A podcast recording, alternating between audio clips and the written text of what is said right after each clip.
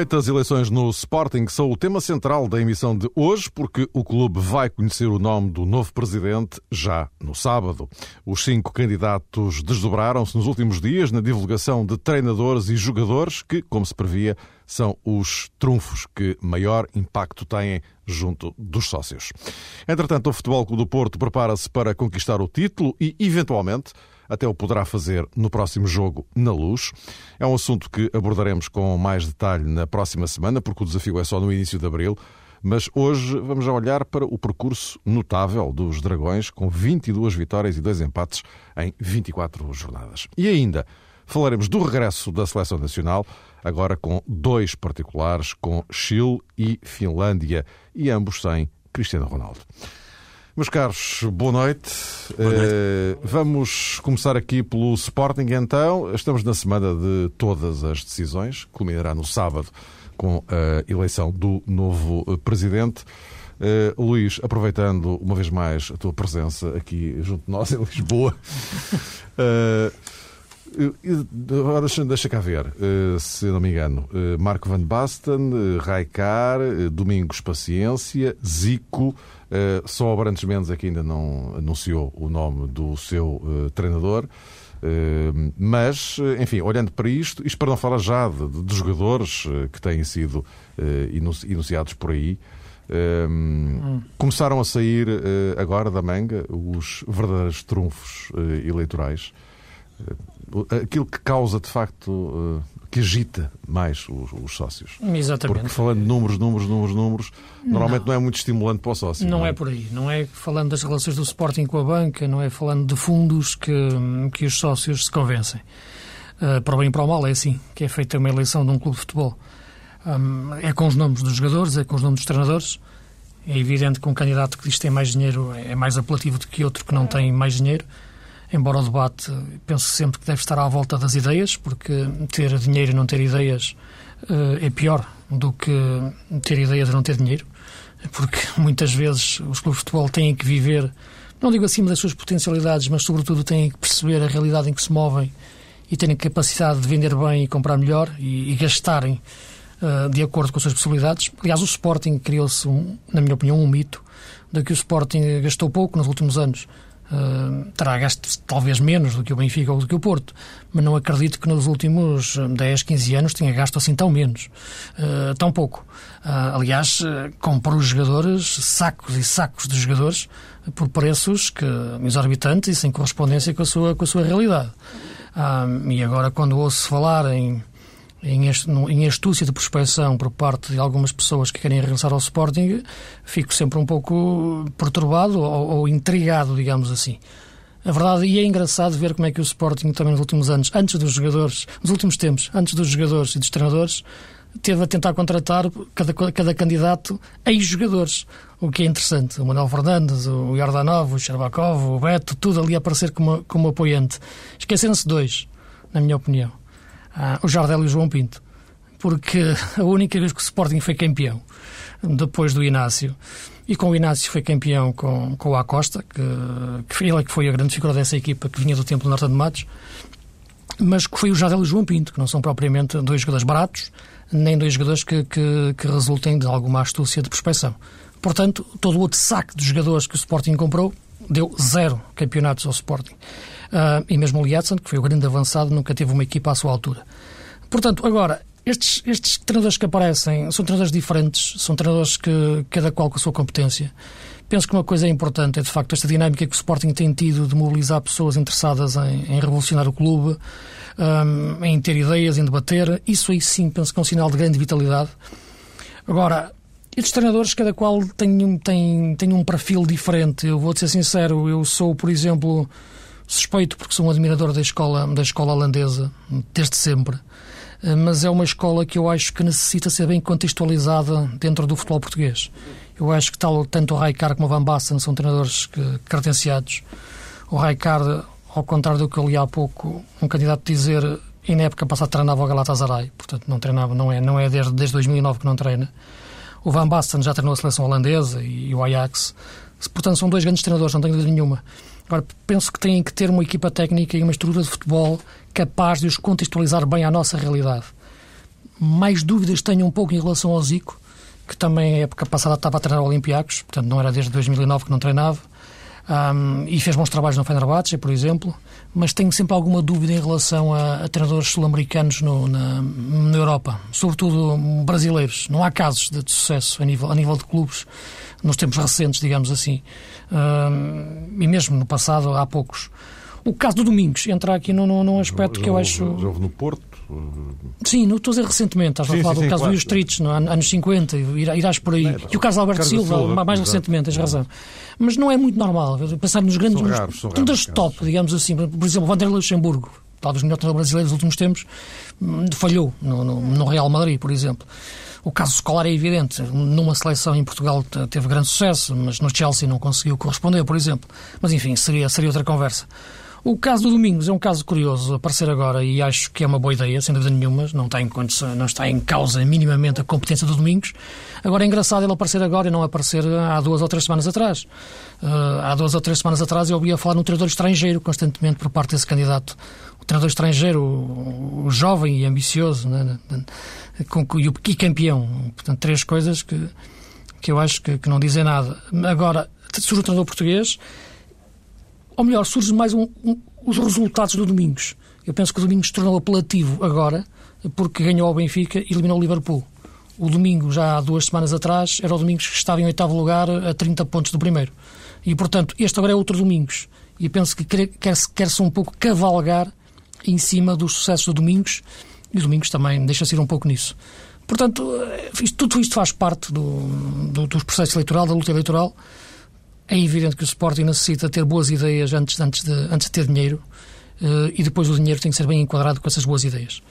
A partir de agora, há mais uma semana para debater e penso que, que, que os dados estão lançados, mas acredito sinceramente que, que, este momento é decisivo para a história do Sporting e, e uma ruptura será, será fundamental. Já agora, João, eh, aproveitando esta boleia só para eh, lembrar aos ouvintes da TSF que vamos ter aqui um debate com os cinco candidatos na quarta-feira, entre as 10 e o meio-dia, nesta semana quente. O, Luís falou aqui em alguns aspectos relacionados com a campanha do Sporting que, que representam precisamente isso, e eu estou de acordo.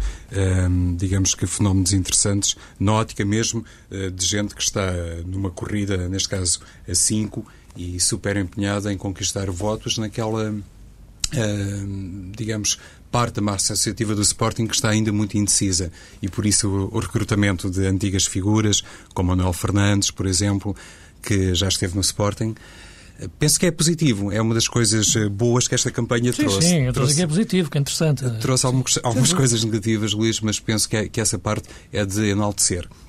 E a outra, que também já foi, hum, penso que sublinhada, uh, diz respeito a esta componente internacional que os candidatos ao Sporting eh, souberam conquistar, uh, neste caso, para esta semana decisiva. Porque não é muito comum no futebol português e mesmo nos clubes grandes uh, termos nomes como Frank Rijkaard, como Marco Van Basten, como o próprio Zico.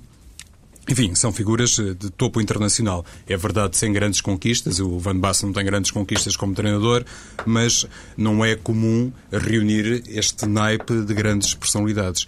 E isso os candidatos à presidência do Sporting souberam fazer e penso que é de enaltecer. E representa outra coisa. Representa que o futebol português, afinal, continua a ser eh, apelativo. Não é, se calhar, eh, tão mal como às vezes uh, o pintamos.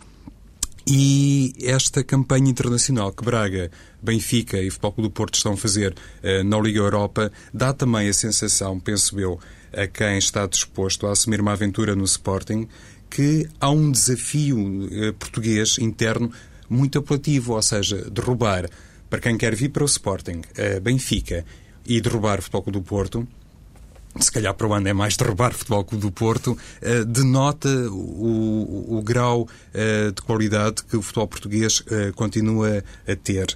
E eu recordo-me que houve um candidato, penso que foi o Bruno Carvalho, que disse numa entrevista que, para espanto até pessoal uh, dele próprio, constatava isso, que havia grandes nomes que estavam na disposição de vir para o Sporting. E isso, se calhar, uh, surpreendeu, a avaliar pelas palavras, surpreendeu mesmo, mas é também um aspecto que, neste caso, ultrapassa um bocadinho o universo leonino e, e dá essa nota de qualidade para o futebol português que eu penso que nós agora também deveremos aqui fazer uh, o reconhecimento exatamente disso.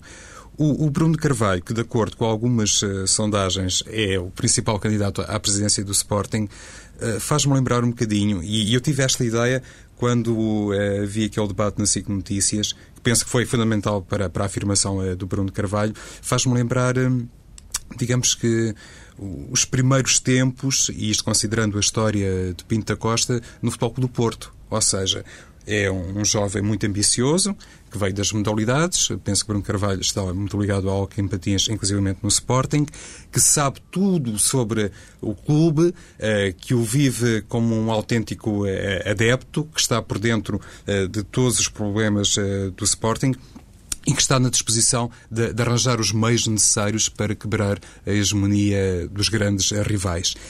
Eu penso que esta, eh, digamos, eh, semelhança, esta particularidade que tem Bruno Carvalho pode eventualmente ser eh, decisiva para lhe dar, não sei se a presidência do Sporting, mas pelo menos para lutar bastante contra o candidato que, teoricamente, antes de começar verdadeiramente a campanha, era considerado como o homem mais forte, que era o caso de Godinho Lopes, até porque reunia, enfim, diferentes sensibilidades do universo leonino. Mas, tal, tal e qual como o Mário sublinhou quando vejo o lançamento da nossa conversa, ao fim e ao cabo, é de facto o futebol que organiza estas coisas e que vai determinar quem vai ser o sucessor de José Eduardo Tencourt. E se calhar isto também nos remete uh, para uma discussão mais alargada e que, e que, se prende com isto e que não diz respeito exclusivo uh, ao Sporting. E eu gosto de entender estas coisas assim num universo mais lato, porque acho que há muitos problemas que. Hum, são comuns a Benfica, Porto e, Sporting e, e, que muitas vezes não são considerados. Os clubes grandes, mesmo o caso do Sporting, têm inúmeros títulos e uma grande história em diferentes modalidades, podem ter eh, condições, podem continuar a ter condições para preservar esse ecletismo, eh, sim ou não porque os candidatos, mesmo apresentando, por exemplo, Carlos Lopes, mesmo uh, recuperando uma figura de sempre do desporto português, que é Muniz Pereira, insistem sempre na questão do futebol. E isso, basicamente, é, é, que vai determinar as coisas e toda a gente tem noção disso. E, se calhar, nesta última semana vamos perceber que assim é, porque eu não acredito, por exemplo, face à postura que sempre demonstrou, que Dias Ferreira esteja. Hum, é, com, como é que posso dizer isto? Esteja contente com os números, com as sondagens que neste momento lhe, lhe são associados e, e, não vá lançar uh, trunfos uh, significativos no, nos próximos dias. E se calhar em Dias Ferreira pode já também uh, a chave para os resultados eleitorais do próximo sábado. Sim, não, eu partilho completamente da, da, do raciocínio do João, sobretudo esta última parte, penso que sim. em relação ao, ao candidato ao Dr. Dias Ferreira exatamente esse aspecto. Não tanto na, na possibilidade de ele ganhar, mas a possibilidade de ele poder decidir e, eventualmente, penso que era isso que estavas aqui a referir, em Se relação a, um sim. eventual, não digo desistência, mas talvez apoio ou pelo menos alguma inclinação. E penso que talvez os debates desta semana possam ser interessantes nesse aspecto, porque de facto na primeira semana havia ali uma, uma concentração de ataques ao tal candidato putativo vencedor, não é? E esta semana aqui talvez possa haver uma inversão de, de, de, ataques a outro candidato que aparece agora na frente das, das, das, das, sondagens. Não queria muito pessoalizar as questões em relação aos candidatos, porque penso que todos eles terão certamente as melhores intenções para, para, para o Sporting e não queria estar aqui a analisar muitas ideias ou, as, ou, ou estar a, a, dar opinião sobre aquilo que me parece melhor ou pior em relação a, ao futuro do Sporting. Uh, quero-me concentrar um pouco mais nas questões, nas questões desportivas ou nas questões dos nomes que, que, que estão a indicar para, para cargos de treinador ou jogadores e a partir daí fazer as minhas análises, porque acredito que todos eles estão, estão, estão imbuídos da melhor, da melhor intenção. Em relação às modalidades, concordo contigo, mas penso que, que no futuro o caminho é só um. Penso que as modalidades têm que se autossustentar. Os clubes de futebol cada vez vão ser exatamente isso, futebol. Olhamos lá para fora, mas o Real Madrid, que tem o seu basquetebol, mas também tem um, basquete, um basquetebol autonomizado olhamos para os grandes clubes italianos e, e, vemos exatamente futebol. Olhamos para os grandes clubes ingleses e vemos futebol. Portanto, olhamos para os grandes clubes portugueses e cada vez mais vemos, vemos futebol. Com todo o respeito e é, e é incomensurável pelo professor Muniz Pereira e pelo Carlos Lopes e pelas, pelas madrugadas que nos fez passar entusiasmados a torcer pelas medalhas do, do Lopes e do Mamed, mas a verdade é que é o futebol, de facto, que, que, que decide estas coisas todas. E no caso do Sporting, por mais SAD, por mais GPS, por mais CGPS, por mais uh, tentativas de engenharia financeira que, que, que, que se criem, a verdade é que é que é o futebol que, que determina. É, é, é, os jogadores, são os treinadores, são os resultados. O Sporting nos últimos anos uh, não teve capacidade de gerir bem o seu futebol. Eu tenho muita dúvida, tenho muita dificuldade em identificar um ponto de contacto, como tem sido dito, entre os presidentes todos. Uh, isto é, tem, tem sido posta a correr muita versão que há aqui uma quase uma dinastia ou uma linhagem entre, entre todos os presidentes desde a era, era Roquete.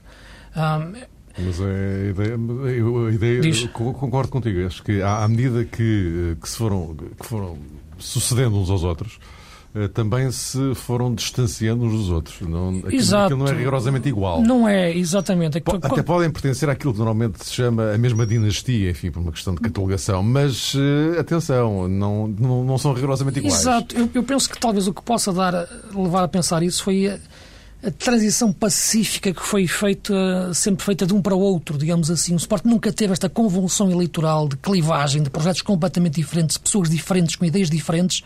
Já não tinha desde o tempo do, do Sr. Sousa Sintra, de Jorge Gonçalves, que não havia um debate eleitoral com esta, com esta, com esta dimensão de projetos tão, tão diferentes. Agora, eu penso que exatamente entre o Filipe Soares Franco e o, e, e, e o Betancourt e o Dias da Cunha, portanto, há claramente diferenças. Há aqui, houve aqui uma e não digo uma deterioração do, do, do, projeto ou da ideia do, do, futebol de Sporting, mas houve claramente um declive até chegar a este, a, a este ponto. O Sporting eh, perdeu a sua identidade, na, na, minha leitura. Isto é, eu bato muito nesta tecla que é se reinventar, enquanto que o Porto manteve sempre aquele lado granítico da sua construção futebolística desde os anos, eh, finais dos anos 70. Um, o Benfica conseguiu agora nesta última fase resgatar um pouco da sua, da sua aura nesta, depois de um período também muito complicado e de uma página muito negra que teve no tempo de Vale Azevedo, o Sporting não conseguiu se reinventar. Olhando a correlação de forças que há no futebol atual, dentro e fora das quatro linhas, olhando os poderes financeiros, os novos mercados que se movem, uh, até as bases sociais que, que, que, se foram criando nas grandes cidades, que levaram a cair, a desaparecer alguns clubes, o caso do Belenense ou do Boa Vista, por razões diferentes, mas para situar as duas grandes cidades. Verdade é que o Sporting não soube reinventar. O Sporting continua a pensar em 2011, ou as pessoas que estavam à frente do Sporting, como se estivessem nos anos 70 ou ao meados dos anos 80. E é diferente. O Sporting agora tem que se posicionar de uma forma diferente, com, sempre como um, como um grande, evitar falar no terceiro lugar como se fosse uma coisa tão natural como fala agora, mas ter uma capacidade de reinvenção diferente. E a capacidade de reinvenção é pensar exatamente numa, numa, numa engenharia financeira barra desportiva que lhe permita claramente não ficar dependente da, da banca ou de capitais externos e ficar sim dependente de uma capacidade de prospecção e de astúcia de contratações que possam depois fazer bons negócios. E aí, a partir daí, fazer um bom trabalho desportivo. Porque olhas para o Sporting que foi campeão nos últimos 10 anos, foi o Sporting do Jardel João Pinto. Foi o Sporting que gastou muito. Em termos de prospecção, o Sporting foi um falhanço. Há sacos de jogadores que nunca mais acabam, que entraram e saíram e que as pessoas já nem se lembram deles. Portanto, uh, e o último ano, em 99, quando o Inácio foi campeão, era com o Acosta, que, que, foi ressuscitou naquele ano e fez um grande campeonato. Portanto, o Sporting precisa de perceber o mercado de uma forma lata, à luz da lei Bosman, que abriu o mercado a todos os níveis, e, portanto, se reinventar. Acho que não conseguiu isso. A formação é importante, a academia é fundamental, mas é preciso depois também perceber a gênese do futebol do Sporting. O Sporting sempre criou extremos, chega a este ponto da sua carreira, da sua, da sua vida, e não tem extremos no, no, no seu futebol. Simão, Futre, Cristiano Ronaldo, Quaresma, Varela, e agora joga de uma forma uhum. completamente diferente. Há, portanto, aqui, na minha opinião, a necessidade de criar o jogador a Sporting uma cultura eh, de vida, uma cultura futebolística, uma cultura social reinventada em 2011. Penso que todos estes homens, presidentes que falharam pelo Sport nos últimos anos, falharam neste, neste, nesta componente. E é, é percebendo esta realidade é que o Sporting pode, na minha opinião, construir o futuro. Sobre isto, Mário, queria, queria dizer duas, duas coisas a propósito daquilo que disse o Luís. Uhum. Em, em, primeiro lugar, sendo certo isso, que há personalidades muito contrastantes na presidência do Sporting ao longo dos tempos, é, é possível constatar essa grande diferença, até no que diz respeito à, à sua conduta mediática. É, aquilo que se calhar eh, mais serviu para termos um pano de fundo dessa filosofia do Sporting foi o facto de alguns nomes terem continuado sempre, através dos tempos, através das várias presidências do Sporting, ah, sim, sim, sim. a ocupar cargos no clube. Que é o caso agora. Por isso, por isso é que te identificas Exato. agora uma das, das, listas como linha de continuidade. Ora, aí está, Luís. Está, e, claro. e, os adeptos do Sporting uh, olham para isso, uh, se calhar, neste momento, com alguma desconfiança. Mas claro. no passado, uh, isso não acontecia até achavam que era eh, de bom tom e que era uma medida eleitoral eh, justa e adequada às circunstâncias ter realmente nomes que preservassem eh, alguma da história do Sporting, que automaticamente fossem associados a períodos marcantes da vida do clube. E, e, e, a esse nível, vou outra vez recuperar para o nosso diálogo o nome do Dr. Dias Ferreira, porque olhando para aquilo que tem sido publicado, eu acho estranho que ele, com um trajeto longo no Sporting, não propriamente com funções executivas, como ele não se cansa de sublinhar, mas com muitos anos de clube, com muita exposição mediática, eh, com um grau de sportinguismo que eu penso eh, que ninguém ousará beliscar, nem alguma vez questionar, tenha neste momento eh, um impacto tão escasso faz-me confusão como é que os adeptos do Sporting, perante cinco nomes. Que, as, as sondagens. Uh... Valem que o que valem, não é? E, há, e há um ponto importante: é que o número de incisos é muito elevado. Uh, e, portanto, ao longo desta semana, muita coisa pode mudar. Portanto, eu, eu, olhando para aquilo, não dou nada por adquirido. Sim, mas não nos podemos esquecer que, por exemplo, Bruno Carvalho é, é, é uma cara nova. Uh, se calhar Pedro Baltazar, em certo sentido, também. E eu pensei sempre que Dias Ferreira saberia explorar bem esse terreno, poderia tirar dividendos de facto de ser uma personalidade do Sporting uh, há muitos e muitos anos conhecida e capaz também, por força também uh, das funções uh, que exerce ou das colaborações que tem, de, de, explicar e de sempre demonstrar quais são os seus pontos de vista. Mas pronto, isto realmente são contas mais para os adeptos do Sporting. Sobre aquilo, a segunda parte do, do assunto que há pouco o Luís também levantou, que dizia respeito à, à filosofia do clube, à, digamos que ao desenho e instauração de uma política desportiva, à criação de um jogador uh, do Sporting. À Sporting, sim. À, à Sporting, uh, à tal escola holandesa, olhando para os nomes que agora uhum. têm sido apontados Exatamente. como eventuais candidatos para o cargo de treinador. Uh, a questão, se calhar, que se pode também levantar inerente a tudo isso tem a ver com o fator tempo. Mas haverá tempo para isso? Porque, por exemplo, eh, Mark Van Basten, ou Frank Rijkaard, ou Zico, ou, ou outro treinador qualquer, Domingos Paciência, pelos vistos, pode trazer de Braga um jogador como o Rodrigues ou outros nomes, mas, sobretudo, os treinadores estrangeiros, será que eles chegam a Alvalade e, e estão dispostos? Eh, eles provavelmente estão, mas os adeptos estarão na disposição de encarar um ano ou dois como uma etapa de transição? Ou então o Sporting precisa urgentemente, já para 2011, 2012, de contratar grandes nomes para queimar precisamente essas etapas. Sim, não, mas repara, João, não, não, não, estou a referir isso, não estou a referir que o Sporting quer fazer, deve fazer um projeto a médio prazo esquecendo o imediato, não. E por isso eu referi que estes treinadores, sou suspeito para falar deles porque sou um admirador da escola holandesa, mas referi também que necessita ser bem contextualizada em, em termos de equipa técnica e de estrutura de futebol que o rodeia, exatamente para atacar o presente, e o presente é, é conhecer bem a realidade portuguesa, em termos de estrutura de futebol, em termos de contratações e da realidade competitiva eu acredito que o Van Passa não faz a mínima ideia do que é o campo da Naval, o que é jogar na Mata Real, o que é ir para o Rio Ave cheio de vento, depois jogar num estádio com 300 pessoas, para vir ao voto 60 mil. Por isso Jesus disse não há que o nada, português não há no nada parecido na Europa, complicado. Não há nada parecido na Europa com o campeonato português, nada. Pronto, eles veem lá os resumos dos grandes, não veem mais nada. Portanto, por isso eu disse que é necessário é necessário esse trabalho de fundo, mas ao mesmo tempo um trabalho atual que necessita ter essa contextualiza, contextualização sim. exata, porque de outra forma esvazia-se completamente no tempo. Meus caros, vamos ter que uh, acelerar. Uh, João, o, o Porto pode sagrar-se campeão uh, na luz. Já disse, sobre isso falaremos com mais detalhe para, para, a semana. Aliás, este programa também está aí para o ar ainda antes do Passo Ferreira Benfica. seja, mas, independentemente do que acontecer nesse jogo, essa hipótese existe. Agora, o que é verdade é que o Porto está um, um, passo de, de sagrar campeão nacional nesta altura, com um, um saldo de 22 vitórias e 2 empates. Eh, é de facto uma carreira brutal. É, olha, e nem de propósito, eh, sobre estas questões tem a ver com a identidade, os princípios de trabalho, os princípios de jogo, a filosofia de uma equipa. Eu acho que, já uma vez disse aqui, que para mim a grande figura do campeonato, até prova em contrário, é André Vilas Boas, porque, de facto, aquilo que fez no Futebol Clube do Porto eh, tem muito a ver um, com aquilo que prometeu fazer para o Futebol do Porto e já tanta gente comparou André Vilas Boas com José Mourinho, por força uh, da realidade, por força do seu passado, do seu trajeto, a maneira como se calhar até nasceu para o futebol em termos uh, profissionais. E, e, eu acho que uh, a melhor, entre aspas, a homenagem que se pode fazer para já ao trabalho de Vilas Boas tem muito a ver com isso a marca Mourinho, que se reconhece naquilo que tem feito no Futebol do Porto, tem a ver com a capacidade que teve para assumir um risco e para dizer ao que vinha.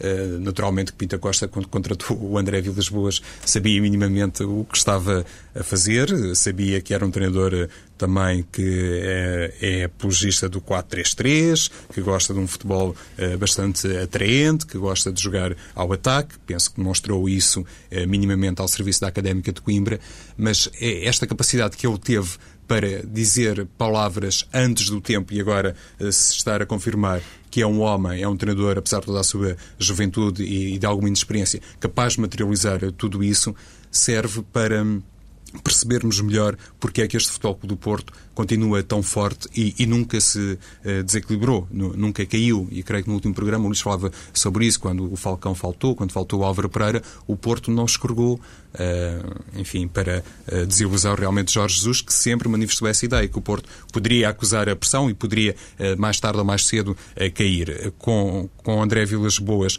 e, e, e a tal sensação que o Futebol Clube do Porto será sempre igual àquilo que pretende o seu treinador. Penso que a conquista iminente do título de campeão nacional tem muito a ver com, com isso, com a identidade, a coragem que teve para dizer as coisas e para as transformar em, em, obra feita. E isto penso que distingue basicamente, em primeiro lugar, distingue os homens e depois uh, distingue os treinadores. E quando eu digo distingue os homens é neste sentido. Um, um clube grande mesmo um clube como o Porto, que tem realmente um ciclo competitivo que não é comparável a, a nenhum outro clube português uh, na era contemporânea, digamos assim, tem um grau de risco que nunca pode ser excessivamente elevado. Quando se faz uma aposta num treinador como André Vilas Boas, evidentemente que se sabe que ele poderia uh, estar um, um, ano, no máximo, a fazer a abordagem a um Benfica campeão, mas não mais do que isso. Por isso, quando Pinta Costa contratou André Vilas Boas, penso que até as expectativas do Presidente foram uh, ultrapassadas por aquilo que tem feito uh, Vilas Boas. E o mais importante, antes de eventualmente uh, daqui a uns tempos falarmos no jogador A, B ou C, é, é, frisar este todo, esta componente global que tem o trabalho de André Vilas Boas no Futebol do Porto, porque foi isso que permitiu à equipa, logo no primeiro momento, vencer o Benfica e depois fazer o trajeto que, que está a fazer nesta altura. Sim, Mas... sem dúvida. Eu penso que o caso do André. É exemplifica bem. Até posso fazer aqui um pouco um transfer, a ligação que estava a falar em relação ao Sporting, porque um treinador que chega agora ao Sporting vai entrar num vazio de ADN, de código genético, não percebe o que é o Sporting neste momento, é uma Babilónia. Um treinador que chega ao Porto conhece perfeitamente qual é o código genético daquela, daquela casa, a forma de trabalhar, a forma de pensar, aquele lado granítico que já se construiu desde os anos, dos anos, uh, finais dos anos 70. E, portanto, é isso que acho que o Sporting deve construir, esse código genético, sem descurar, como é evidente, o atacar o momento, o momento imediato, com uma prospeção atenta para, para comprar bem. Agora, o caso do Porto uh, absorve os seus treinadores. Os treinadores nunca são maiores que a sua estrutura. E isto é que é a lógica. Mourinho terá sido, terá sido a exceção. Uh, são os grandes, de facto, como foi o seu Pedroto também noutro, noutro, noutra altura. O André, penso, no entanto, que é diferente dos outros treinadores, cada qual tem a sua, a sua, a sua, o seu perfil, o seu, a sua forma de, de pensar e de, e de, trabalhar. Há um aspecto que, que eu não resisto aqui a tocar, em, em, em, a focar, que, porque tem a ver muito com uma questão que o Jorge Jesus tem lançado, e tem-se falado na questão do Benfica, que é o desgaste, que é a equipa cansada. Já refalei nisso a semana passada. O Porto tem o mesmo número de jogos, ou mais um ou menos um, acho que tem mais, porque tem, tem a Liga Europa, a a Liga Europa, e identifica-se claramente a forma como o Porto faz a rotação. Isto é, o 11 titular e os jogadores que depois ativam a rotação. Tu olhas para a defesa e vês que é o Fuchile que ativa a rotação em termos de laterais, eh, sobretudo agora depois da saída do, da lesão do Emílio Rafael. Olhas para os centrais e vês que é o Maicon que, que, que ativa essa rotação olhas para o trio do meio campo e vês que é o Guarino que, que, ativa essa rotação. No início da época pensava-se que esse o Ruben Micael não foi. Olhas para o ataque e vês que é o Reimas que neste momento ativa essa rotação em termos de, de, de flanqueadores, sobretudo quando sai o Varela. E, portanto, com substituições quase sempre feitas, ali a partir do minuto 65, 70, 70 e pouco, há aqui uma gestão físico-tática perfeita por parte do André Vilas Boas. O conforto do, da, da distância pontual desde o início da época também lhe permite fazer isso. Mas tudo isto bem pensado, isto é, o 11 base titular e depois o 5 base suplente, os titulares que não jogam de início, são, no fundo, o segredo de uma boa gestão física e tática que o Porto tem neste momento. E chegas a esta altura da época, falas no Benfica e falas em jogadores cansados e desgastados, é o próprio treinador que fala neles, não somos nós que estamos a inventar, falas no Porto e não falas em jogadores desgastados em equipa cansada. E isso não acontece por acaso. Meus caros, eh, vou fazer uma grande maldade que é, eh, já não vamos falar da seleção, mas, para a semana temos, mas para a semana temos, temos, ficamos justamente a meio dos dois jogos. Uh, esperemos que corram bem para uh, a equipa portuguesa. Bem sei que são dois jogos de preparação, mas é daquelas coisas vai ser para ganhar. É outro, é, é outro lento, mesmo sem Cristiano uh, Ronaldo. Voltamos para a semana.